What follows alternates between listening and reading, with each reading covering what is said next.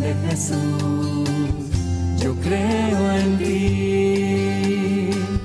Sagrado corazón de Jesús, yo confío en ti. Hoy quiero levantar mi voz para proclamar tus grandezas, decirle al mundo entero de tu amoroso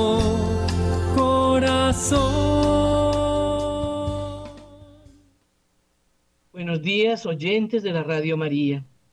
¿Cómo han estado mis hermanos después de concluir el mes del Sagrado Corazón de Jesús? ¿Cuántas riquezas obtuvieron de este periodo de tiempo que tiene la Iglesia para conocer, amar y difundir la devoción al corazón de Jesús? ¿Hicieron tarea, mis hermanos? Bueno, Vamos a buscar ese ladito allí donde ya estamos acostumbrados a reunirnos, a ponernos allí donde nadie nos moleste, donde nadie nos distraiga, donde solamente esté el radiecito donde yo escucho a la Radio María, para poder concentrarnos y sumergirnos en este corazón adorable de Jesús, en esta fuente de agua viva, fuente de la misericordia de Dios. Así que para eso necesitamos no llevar el celular. Dejamos el celular lejitos, donde no me perturbe y donde nadie me va a molestar. Así que vamos a empezar y empezamos con esta total convicción de que hoy es un momento, porque el tiempo pasa tan rápido que es como si fuera un instante de intimidad con el corazón de Jesús. Recuerden que a la vez que vamos aprendiendo, vamos convirtiendo nuestro aprendizaje en una oración, en una súplica a ese corazón de Jesús que solo quiere amarme, amarme, mis hermanos. Y como vamos a hablar de la persona de Jesús, de la segunda persona de la Santísima Trinidad, entonces pues reunámonos en el nombre de la Trinidad, en el nombre del Padre y del Hijo y del Espíritu Santo. Amén.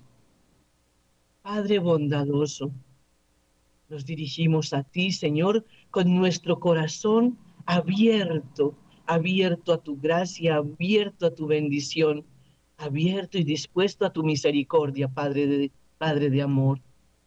Nos ponemos en tu presencia para decirte, Padre, que te amamos y que en el nombre de Jesús te glorificamos porque como Él queremos pasar haciendo el bien sobre la tierra, obedeciendo tu santísima voluntad.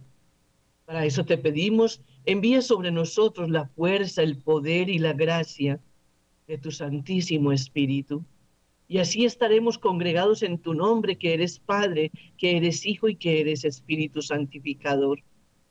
Ven Espíritu Santo, llena nuestras mentes, dispon nuestros corazones. Trae contigo, oh Trinidad Santísima, a toda la corte celestial, para que ya no seamos un puñadito de criaturas sobre la tierra, sino una multitud que te alabe y te bendiga y quiera conocerte, mi Señor. Padre bueno y misericordioso, bendice, Señor, nuestro encuentro de este día. Bendice, Señor, con tu gracia y tu poder, con la fuerza viva del Espíritu Santo y la gracia santificante que Él trae desde el corazón de Jesús, para que todo cuanto hagamos te glorifique. Padre nuestro que estás en el cielo, santificado sea tu nombre, venga a nosotros tu reino, hágase tu voluntad en la tierra como en el cielo. Dadnos hoy nuestro pan de cada día, perdona nuestras ofensas, como también nosotros perdonamos a los que nos ofenden. No nos dejes caer en la tentación y líbranos del mal. Amén. Vamos a ofrecerle nuestro corazón, a consagrar nuestra vida y nuestro corazón, nuestro hogar, nuestra familia, nuestras actividades al Sagrado Corazón de Jesús. Cada uno va a decir su propio nombre. Yo, Marlene Ruiz, entrego y consagro al Sagrado Corazón de Jesús mi persona y mi vida, mis acciones, trabajos y sufrimientos para no servirme ya de ninguna parte de mi ser sino para amarle, honrarle y glorificarle. Esta es mi voluntad irrevocable, ser toda tuya y hacer todo por su amor, renunciando de todo corazón a cuanto pudiera desagradarle. Te elijo, pues, oh sagrado corazón, por el único objeto de mi amor, protector de mi vida, garantía de mi salvación, remedio de mi fragilidad, reparador de todas mis faltas y mi asilo seguro en la hora de la muerte. Corazón lleno de bondad, justifícame ante Dios Padre y desvía de mí los rayos de su justa cólera. Corazón de amor, pongo toda mi confianza en ti, pues todo lo temo de mi debilidad, pero todo lo espero de tu bondad. Consume en mí todo lo que te pueda desagradar o resistir que tu amor se imprima en lo más íntimo de mi corazón, de tal modo que jamás pueda olvidarme ni separarme de ti. Te suplico por tu bondad que mi nombre esté escrito en ti, porque toda mi felicidad es vivir y morir en calidad de esclavo tuyo. Amén. Que todo cuanto pensemos, digamos y hagamos glorifique el nombre santo de Dios. Gloria al Padre y al Hijo y al Espíritu Santo como era en el principio, ahora y siempre, por los siglos de los siglos. Amén. Bueno, mis hermanos, y en el día de hoy me he encontrado un tema hermoso, precioso, y es qué tienen que ver los ángeles con la devoción al Sagrado Corazón de Jesús. Y me encontré con algo bellísimo que expuso el Papa San Juan Pablo II. Y él empieza recordándonos que esta devoción nos recuerda el núcleo, el núcleo de nuestra fe, es decir, el centro de nuestra fe es Jesucristo, es su corazón amoroso. Y todo lo que Dios nos ama, lo, nos ama con su corazón. Y todo lo que nosotros, por consiguiente, debemos amar a Jesús, debemos amarlo de corazón.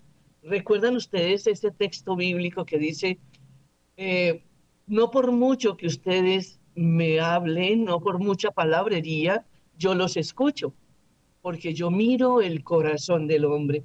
Así que mi, corazón de creyente, de fiel en la Iglesia Católica, de consagrado al corazón de Jesús, de em, devoto del Sagrado Corazón de Jesús, consiste en que yo todo lo piense, lo diga y lo ame con el corazón.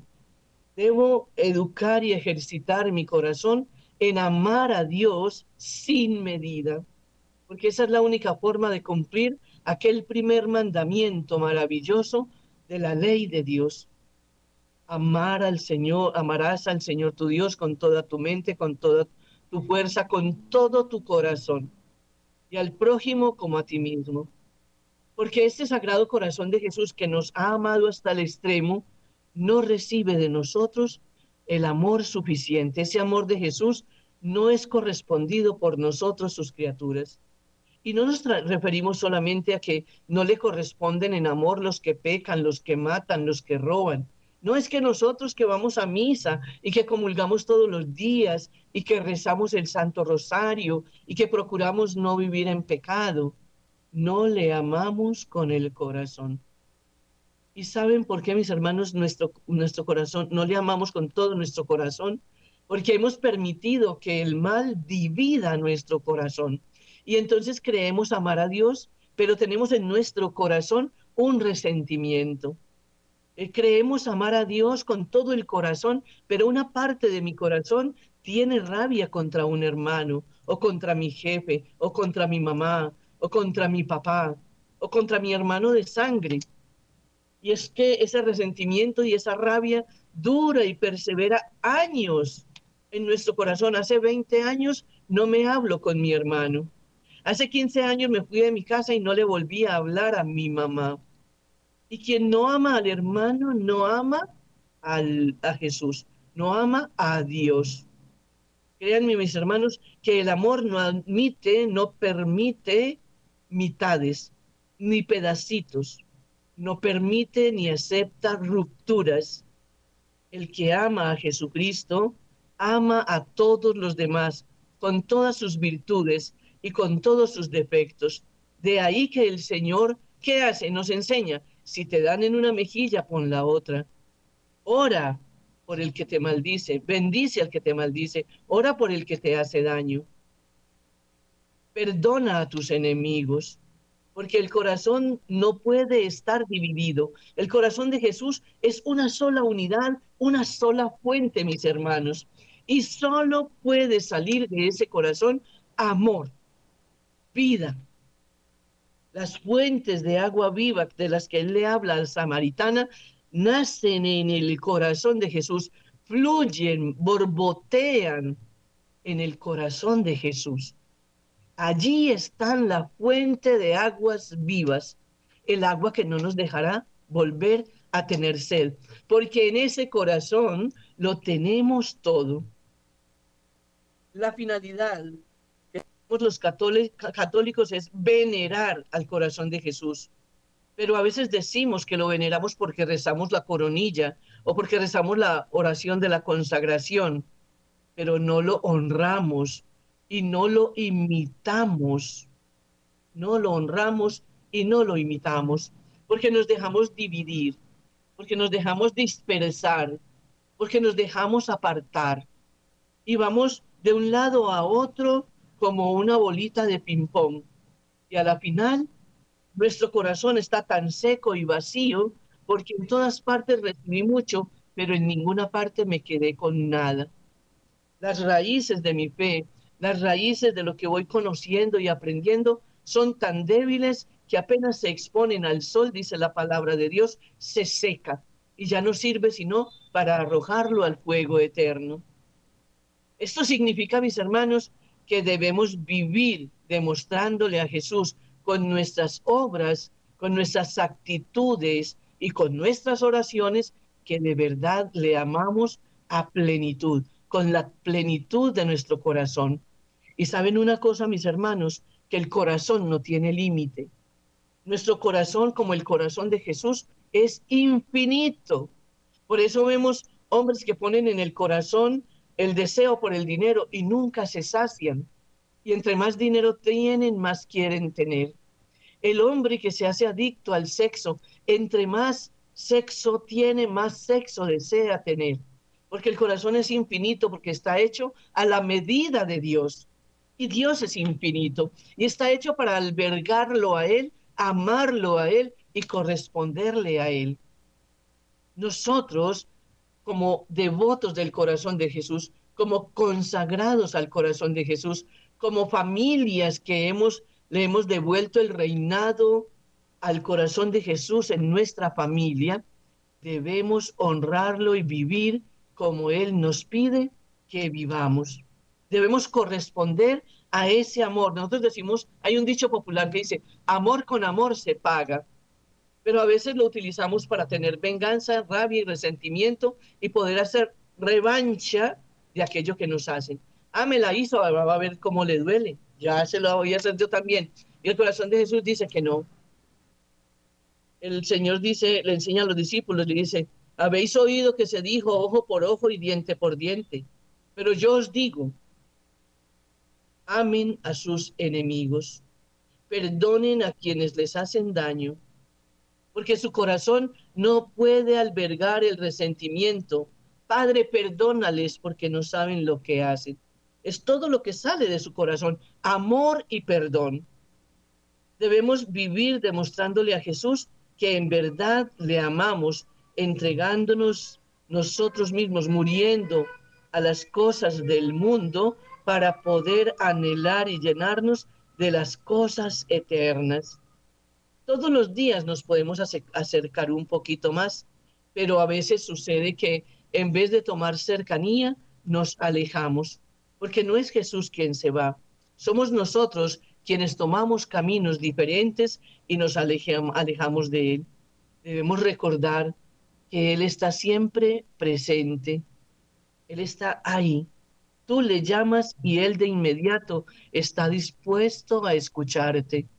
Tú le pides perdón y Él está dándote generosamente el perdón. Tú le dices, mira Jesús, es que no soy capaz de perdonar y Él pone en ti la fuerza y la gracia para que puedas perdonar. Pero nuestra voluntad a veces está desviada. Y podemos pedirle a Él que enderece nuestra voluntad, que la haga semejante a la suya, que nos permita como Él hacer esa voluntad del Padre en nuestra cotidianidad. Porque no nos vamos a salvar cuando nos vayamos a un monasterio, porque me han consultado una señora que todavía tiene una hija que necesita de su presencia en casa, necesita de su autoridad en casa y me dice, ay, es que me dijeron que yo me debo ir de religiosa. Yo le dije, tu primera misión es tu hija. Tu hija ama a tu hija. Y ahí estás siendo, viviendo tu propia vocación, la vocación más sublime que Dios te ha dado, que es la vocación de ser madre. Pero ¿por qué nos meten esas cosas en la cabeza? Porque vamos del timbo al tambo queriendo escuchar lo que yo quiero oír, solamente lo que a mí me agrada, donde me hacen una corrección o donde me hacen un llamado de atención o donde me hacen ver que estoy equivocado, yo ahí no vuelvo, porque somos indóciles. Este pueblo es de dura serviz, de dura cabeza. Y lo que el corazón de Jesús quiere con estos encuentros que hacemos cada mes es que nosotros vayamos reblandeciendo, dejándonos moldear por ese corazón adorable de Jesús. Y en eso, ¿quién nos puede ayudar? Los ángeles del Señor. Y ahí está esto tan bello de este tema que me encontré viendo unos escritos del, del Papa San Juan Pablo II. Dice que nos ayudan a comprender, entre otras cosas, el verdadero significado de ser manso. Y nosotros pensamos que ser mansos es humillante, despreciable, es sentirme inferior a los demás. Nosotros tenemos grandes riquezas y grandes tesoros que muchas veces desconocemos y que no queremos conocer tampoco. Créanme que a veces es que no los queremos conocer. No los queremos conocer porque me va a hacer cambiar mis actitudes, porque me va a hacer cambiar mi manera de ser, porque me está haciendo un llamado al cambio de mi manera de ver a los demás, mi manera de amar a los demás, mi manera de ser mundana para poder pertenecer verdaderamente a la iglesia, porque nos justificamos, es que Dios me quiere ver hermosa, Dios quiere ver la belleza de tu alma. A Dios no le importa si la ropa que tienes afuera está remendada. Solo quiere que esté limpia. A Dios, Dios no quiere que tú te expongas y te exhibas porque te vendes como una mercancía. Quieres, él quiere que tú seas recatada y pudorosa. Igual para los hombres, recatados y pudorosos. Porque aún así como me vende viejita, uno encuentra a unos hombres en la calle que uno yo digo, ay Jesús, María y José, ¿qué pasa aquí? Pero los ángeles están para ayudarnos a eso. Por eso desde el momento mismo en que somos concebidos, se nos asigna un ángel de la guarda. Y cuando me bautizo, el Señor pone un ángel en mi bautismo. Y cuando me confirmo, un ángel para mi confirmación. Cuando hago mi primera penitencia y comunión, un ángel y me vaya rodeando de ángeles que han de cuidarme por, en mi paso por la vida, ayudándome, guiándome, orientándome, protegiéndome. El primerito que recibimos es para la protección. El que recibimos en el bautismo es para que me ayude a conservar la gracia. El que recibimos en la primera comunión es para que me ayude a ser humilde y manso de corazón como Jesús y reconocer cada que me equivoco y poder pedirle perdón a Dios, cada que le ofendo, para que me llame la atención cuando comulgo y no estoy en la gracia de Dios.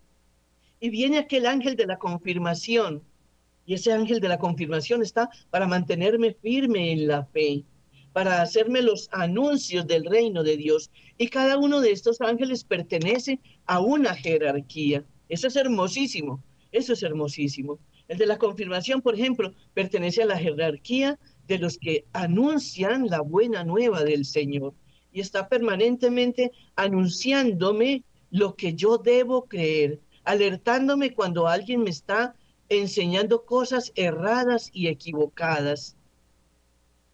Y cuando me caso, me da otro ángel para que me ayude a vivir en la fidelidad, en la perseverancia, en la constancia, en el amor hacia el otro como a la persona de Cristo. Porque va a acompañar mi vida de ahí en adelante hasta que yo me muera, no hasta que yo me aburra, no hasta cuando yo sienta que el amor se me acabó. Porque el amor es eterno, el amor no muere, mis hermanos.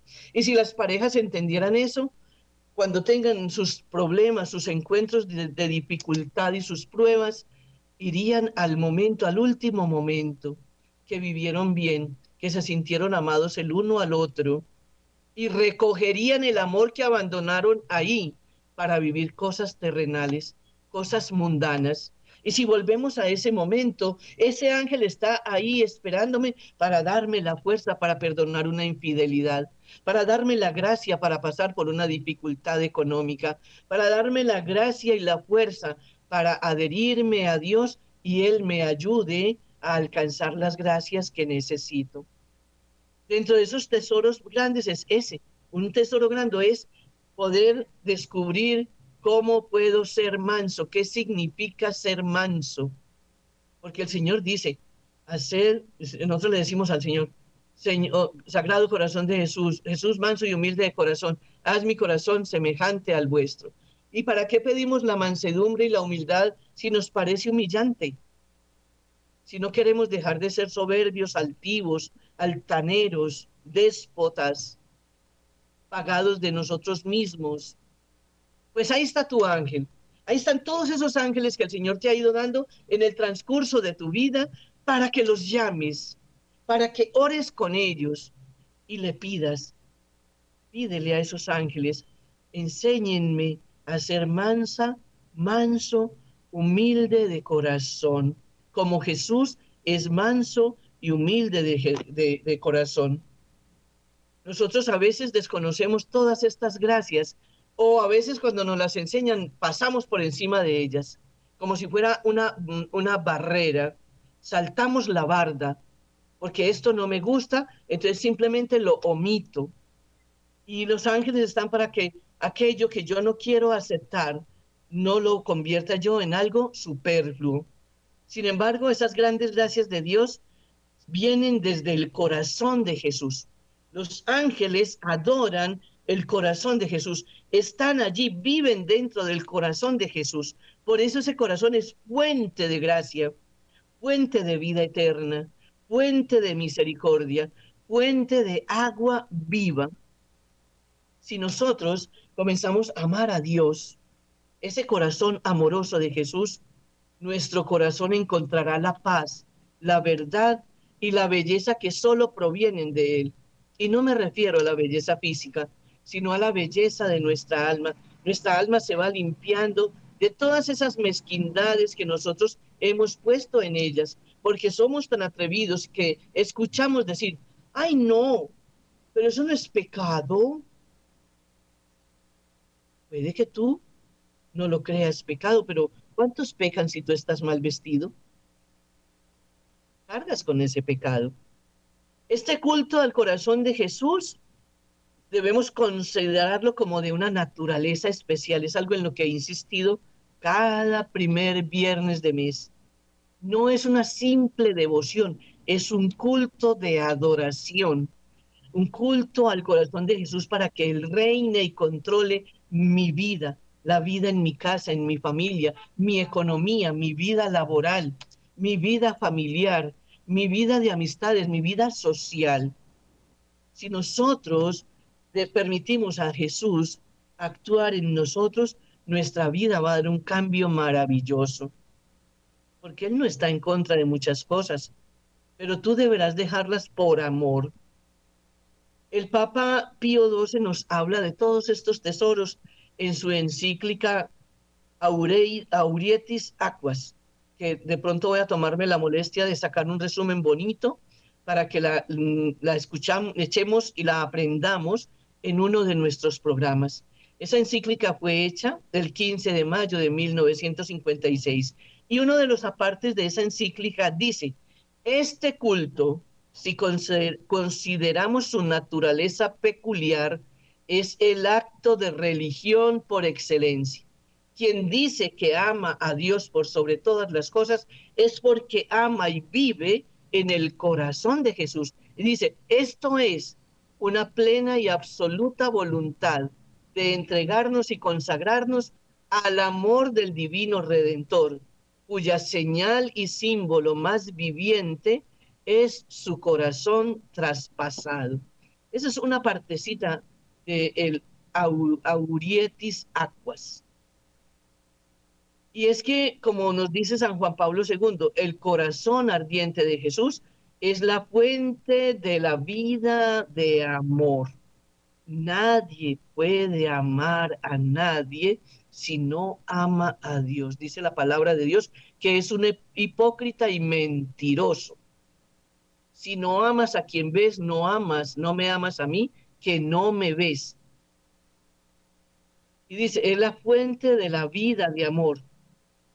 ¿De quiénes? De los santos ángeles, de los santos del cielo y de nosotros los hombres que estamos aquí vivientes sobre la tierra. Así que no hay donde más beber amor, solo en el corazón de Jesús. Dice, el corazón divino es el espacio vital, dice San Juan Pablo II, es el espacio vital de los bienaventurados. Es el lugar donde ellos permanecen en el amor ellos permanecen en el amor y nosotros estamos llamados a permanecer en su amor.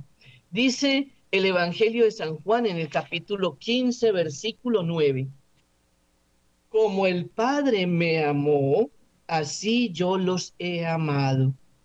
Permanezcan en mi amor. Y si cumplen mis mandamientos, permanecen en mi amor. Es decir, que si yo vivo de pecado en pecado, de caída en caída, no puedo decir que amo a Dios, porque el que lo ama es aquel que cumple sus mandamientos. Lo mismo que yo he cumplido los mandamientos de mi Padre y permanezco en su amor. De ahí que Jesús nos insiste, yo solo hago la voluntad de mi Padre, yo solo hago lo que le veo hacer al Padre, yo solo digo lo que escucho decir al Padre yo no hago nada por mi cuenta. Y así le demostró Jesús la inmensidad de su amor al Padre. Y de ese amor inmenso al Padre dio la fuente maravillosa con la cual nos redimió, porque nos redimió solo por amor. Les he dicho esto para que participen de mi alegría y sean plenamente felices. Evangelio de San Juan capítulo 15, versículos 9 al 11. Palabra de Dios, eso no se lo inventó Marlene, está en la palabra de Dios. Así que San Juan Pablo II nos está dando una catequesis maravillosa. Pero como es propio del amor darse, donarse, entonces Jesús se entrega por nosotros.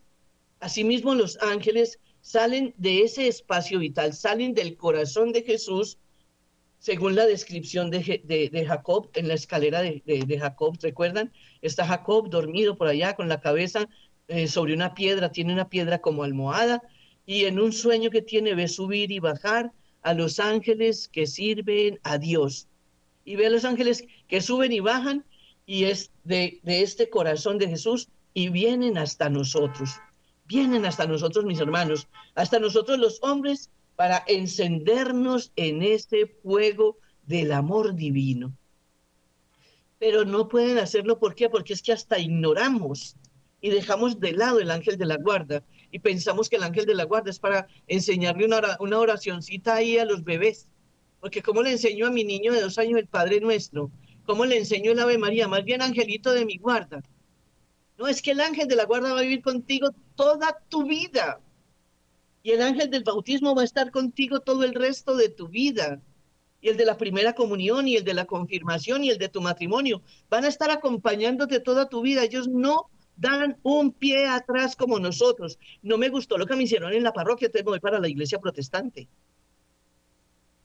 Los ángeles vienen de ese espacio vital que es el corazón de Jesús, ardiente de amor, y vienen hacia nosotros para encendernos en este amor que vive, vibra, ebulle y arde en el corazón de Jesús. Esto es hermosísimo. Qué belleza las enseñanzas de San Juan Pablo II. Por esta misma razón, estas criaturas que son espirituales, ¿quiénes? Los santos ángeles, nos ayudan a crecer en el conocimiento del amor que brota del corazón de Jesús y nos ayudan a permanecer en él. Por eso San Pío de China vivía pegado de su ángel de la guarda, pidiéndole ayuda a los ángeles. Porque lo que uno humanamente no puede hacer, ellos lo pueden hacer porque son espíritu puro. Vienen de allá, ven el rostro de Dios permanentemente. Y nos dice San Juan Pablo II que vienen del corazón de Jesús, incendiados en ese amor para enseñarnos a amarlo. Este espacio vital nosotros debemos tenerlo también como nuestro propio espacio de habitar. Es decir, en los momentos en que te apartas para la oración, en los momentos en que vas a la adoración al Santísimo Sacramento, en los momentos en que vas en un transporte urbano, que puedes adentrarte, llamar, adorar y rezar interiormente, sumérgete en ese divino corazón. Ese es el espacio vital donde debemos vivir, movernos y existir. Allí. Por eso es que yo insisto, esto no es una simple devoción, esto es un culto de adoración, porque viene a mi mente ahora, en este momento, el pasaje de la samaritana, ¿verdad? Y está Jesús cansado, llegó cansado, mediodía, pleno sol, sudando, fatigado, y se sienta a la orilla del pozo de Jacob. Y viene una mujer samaritana al mediodía a sacar agua del pozo.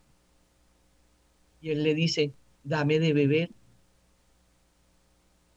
Y ella le dice, hey, tú judío, pidiéndole a una samaritana, a una mujer y además de eso samaritana, de beber. A ver, ¿qué pasó contigo, muchacho? Estás perdiendo la distancia, ¿verdad? Y el Señor le dice, ay mujer, si supieras quién te pide de beber, tú le pedirías a Él y Él te daría a beber agua viva, agua que no te dejará volver a tener sed. Pero nosotros, mis hermanos, nos acostumbramos a beber de un pozo, un pozo donde el agua está retenida, un pozo donde el agua no es corriente, no circula, no está oxigenada. En este tiempo nosotros nos moriríamos de la infección. Y seguimos bebiendo de ese pozo para no beber del agua viva, porque no nos gustan donde nos enseñan la verdad donde nos, nos gusta más, donde me dicen que esto es malo, que lo otro también, que ya viene el fin del mundo, que ya se va a caer el mundo, que ya viene esto y aquello y vivimos pegados del final de los tiempos. Eso va a pasar, pero nadie sabe ni el día ni la hora. Así que vivamos en fe, vivamos adheridos a Jesús, a su corazón santísimo, bebiendo del agua que fluye, de la corriente de agua viva y nada nos va a pasar que no tengamos que vivir para alcanzar la gloria eterna. Porque no es que nos va a ahorrar los sufrimientos, vamos a vivir lo que tenemos que vivir para perfeccionar nuestra alma, nuestro amor a Dios y al prójimo, y ahí sí iremos a la eternidad. No nos dejemos envolver por este mundo lleno de tantos caos. Hace mucho tiempo, antes de la pandemia, tal vez unos ocho o diez meses antes de la pandemia, la Santísima Virgen me decía, ay, hija, las tinieblas más densas y oscuras que han caído sobre el mundo en este tiempo son las tinieblas de la confusión. Entonces estamos en contra de todo, pero nos comemos todo lo que es malo. Nos volvemos sectas dentro de la misma iglesia. Nos volvemos apáticos a aquel que no mira como yo y no reza como yo. Invítalo a rezar contigo. Sumérgelo en el corazón de Jesús para que esa persona se convierta. No pelees con tu esposo y con tus hijos, sumérgelos allí Pídele a sus ángeles de la guarda, que ellos también lo tienen, a sus ángeles del bautismo, a sus ángeles de la confirmación de la primera comunión. Por favor, ayúdenme, llévenme a estos hijos míos y a este esposo a ese espacio vital que está en el corazón de Jesús, de donde brotan las fuentes de agua viva, agua llena del oxígeno del amor de Dios, para que no bebamos de un pozo, mis hermanos ese espacio vital, este divino corazón, los ángeles contemplan allí, ellos contemplan la plenitud del amor misericordioso, del amor del Redentor hacia los hombres. Enseñanza San Juan Pablo II. No dejen olvidar eso. Esto que les estoy hablando hoy lo estoy sacando de una catequesis del Papa San Juan Pablo II.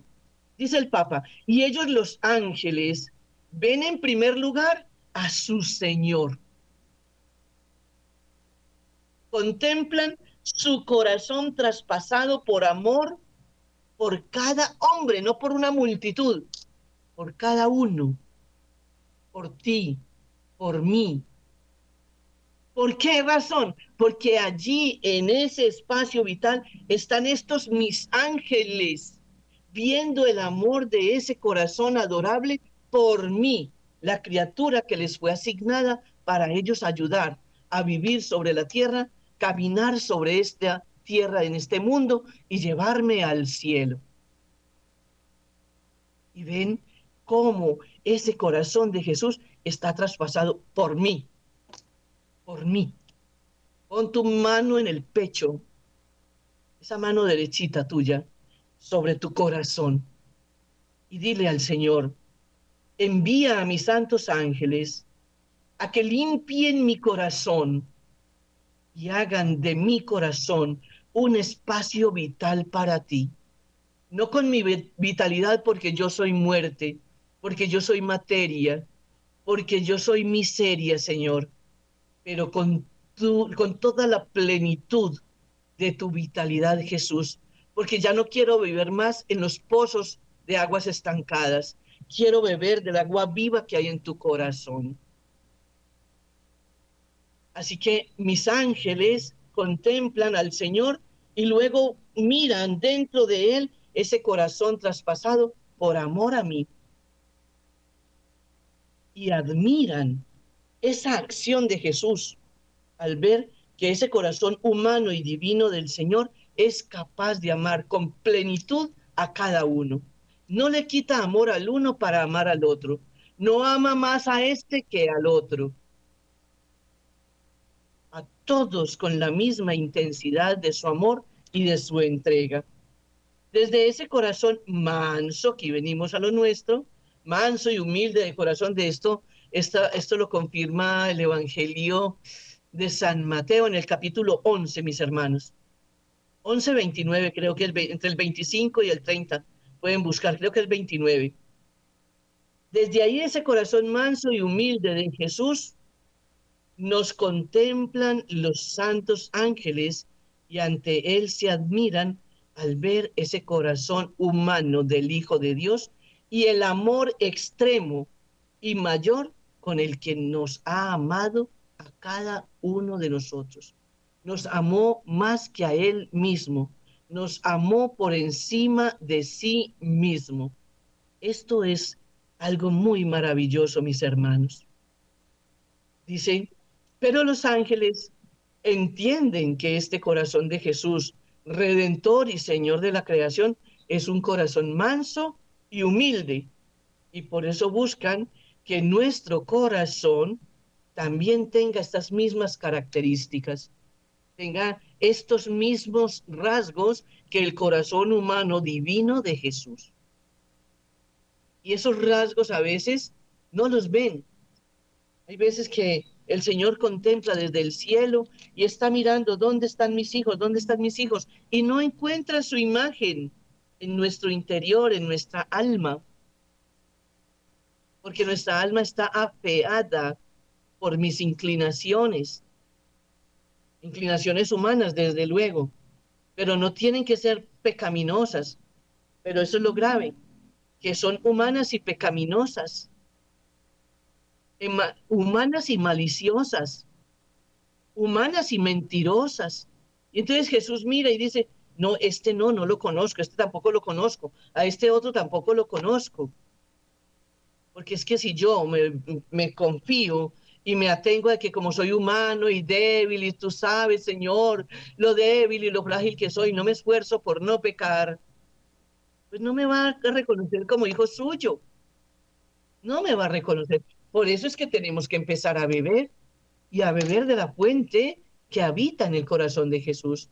Por eso me tengo que sumergir todos los días en el océano insondable de su misericordia. Por eso todos los días debo pedir al Señor que Él sea mi alimento, que Él me nutra y me fortalezca. Y pedirle, cuando yo no puedo, pedirle a los ángeles que me han sido asignados que me ayuden, que vengan en mi auxilio, que me enseñen, que me orienten. Porque Dios conociendo exactamente esa nuestra fragilidad, esa nuestra debilidad, sabía que no podíamos hacerlo solos. Porque Él dice, les basta mi gracia, eso se lo dijo a San Pablo, Señor, quítame esta espina. Y le dice el Señor, no te la quitaré, te basta mi gracia. Y como él sabía que nosotros no nos bastaría solamente su gracia, que necesitaríamos un refuerzo, entonces nos dejó a los ángeles para que nos ayudara a permanecer en esa gracia que me hace fuerte y capaz de vencer mis inclinaciones humanas erradas, pecaminosas. Para eso necesitamos un corazón manso y humilde como el de Jesús, como el de este Señor que es redentor y señor de la creación. Ese corazón de Jesús es manso y humilde.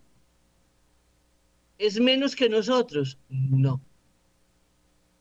Si mi corazón es manso y humilde, ¿es menos que el de mi hermana, el de mi amigo, el de mi novio? No.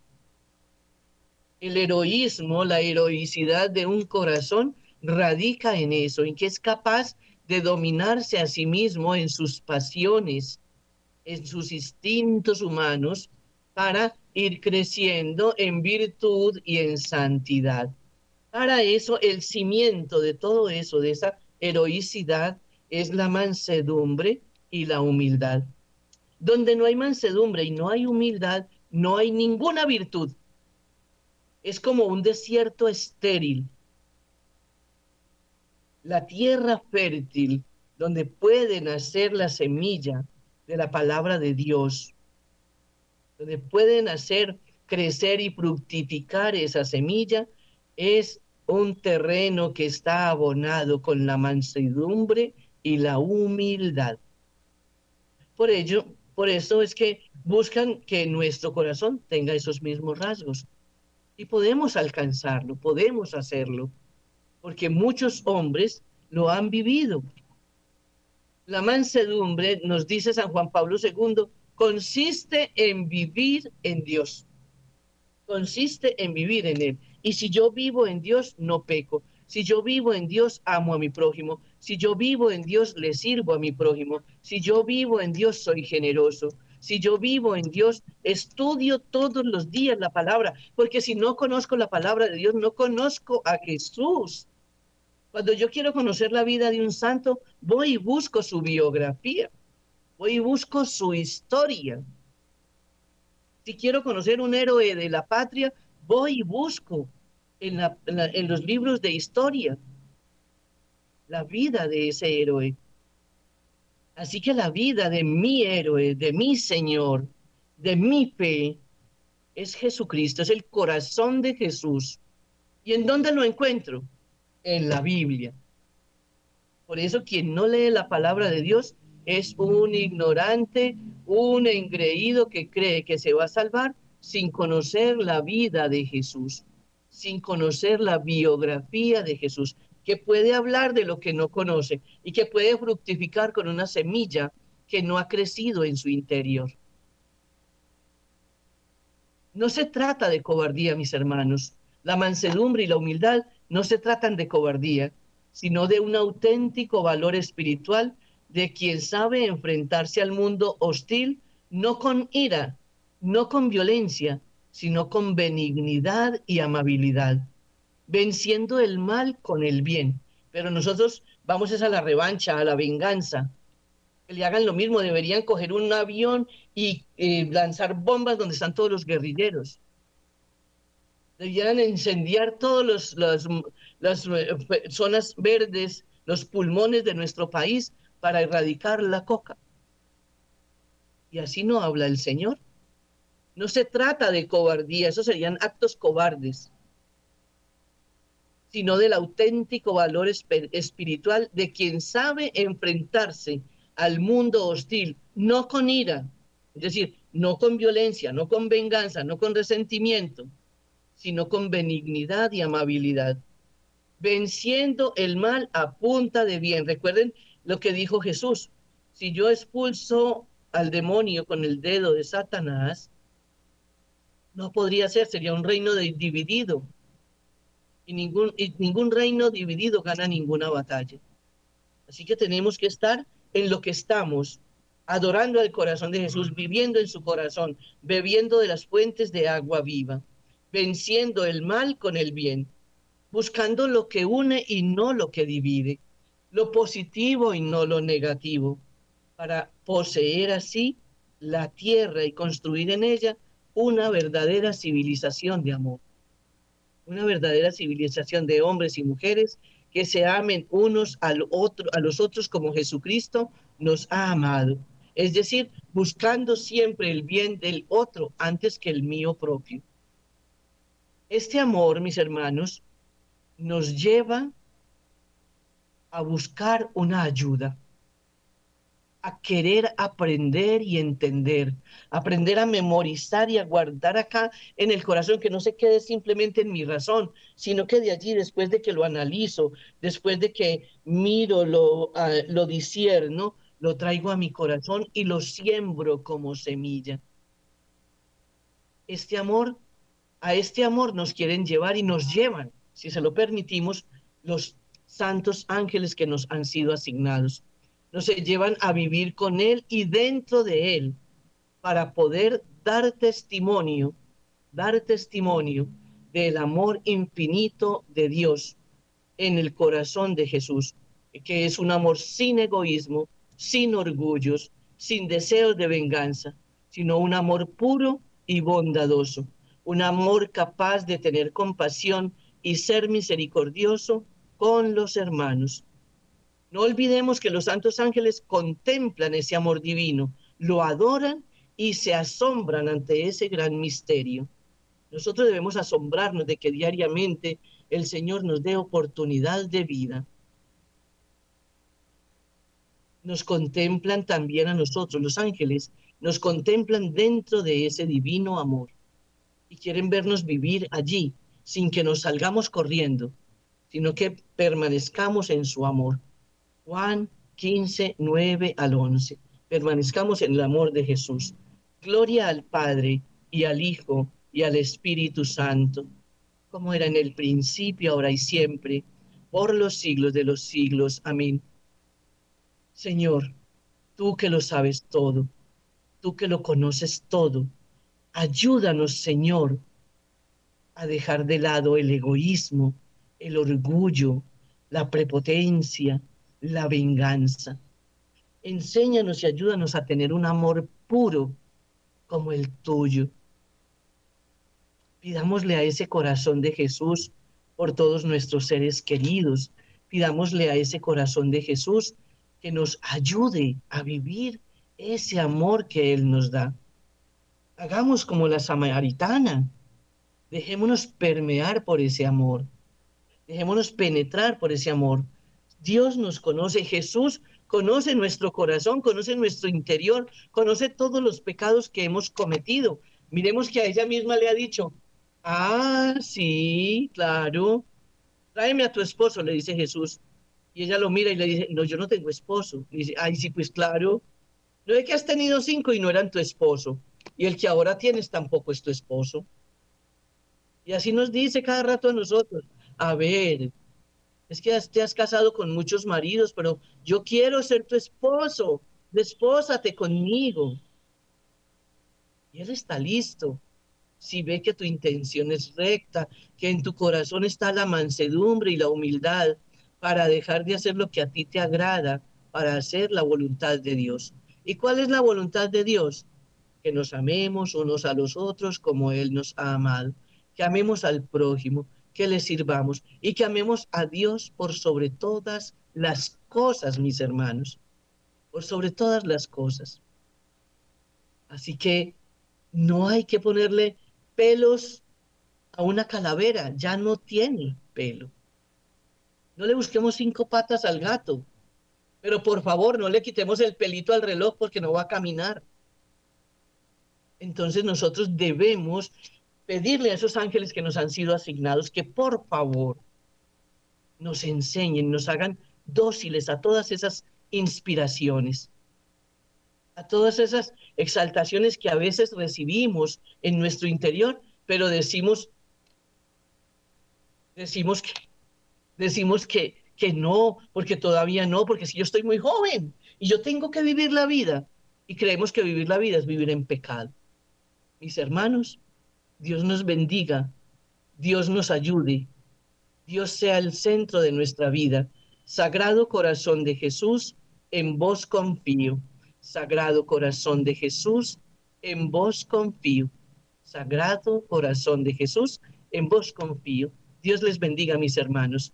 Nos escuchamos próximamente.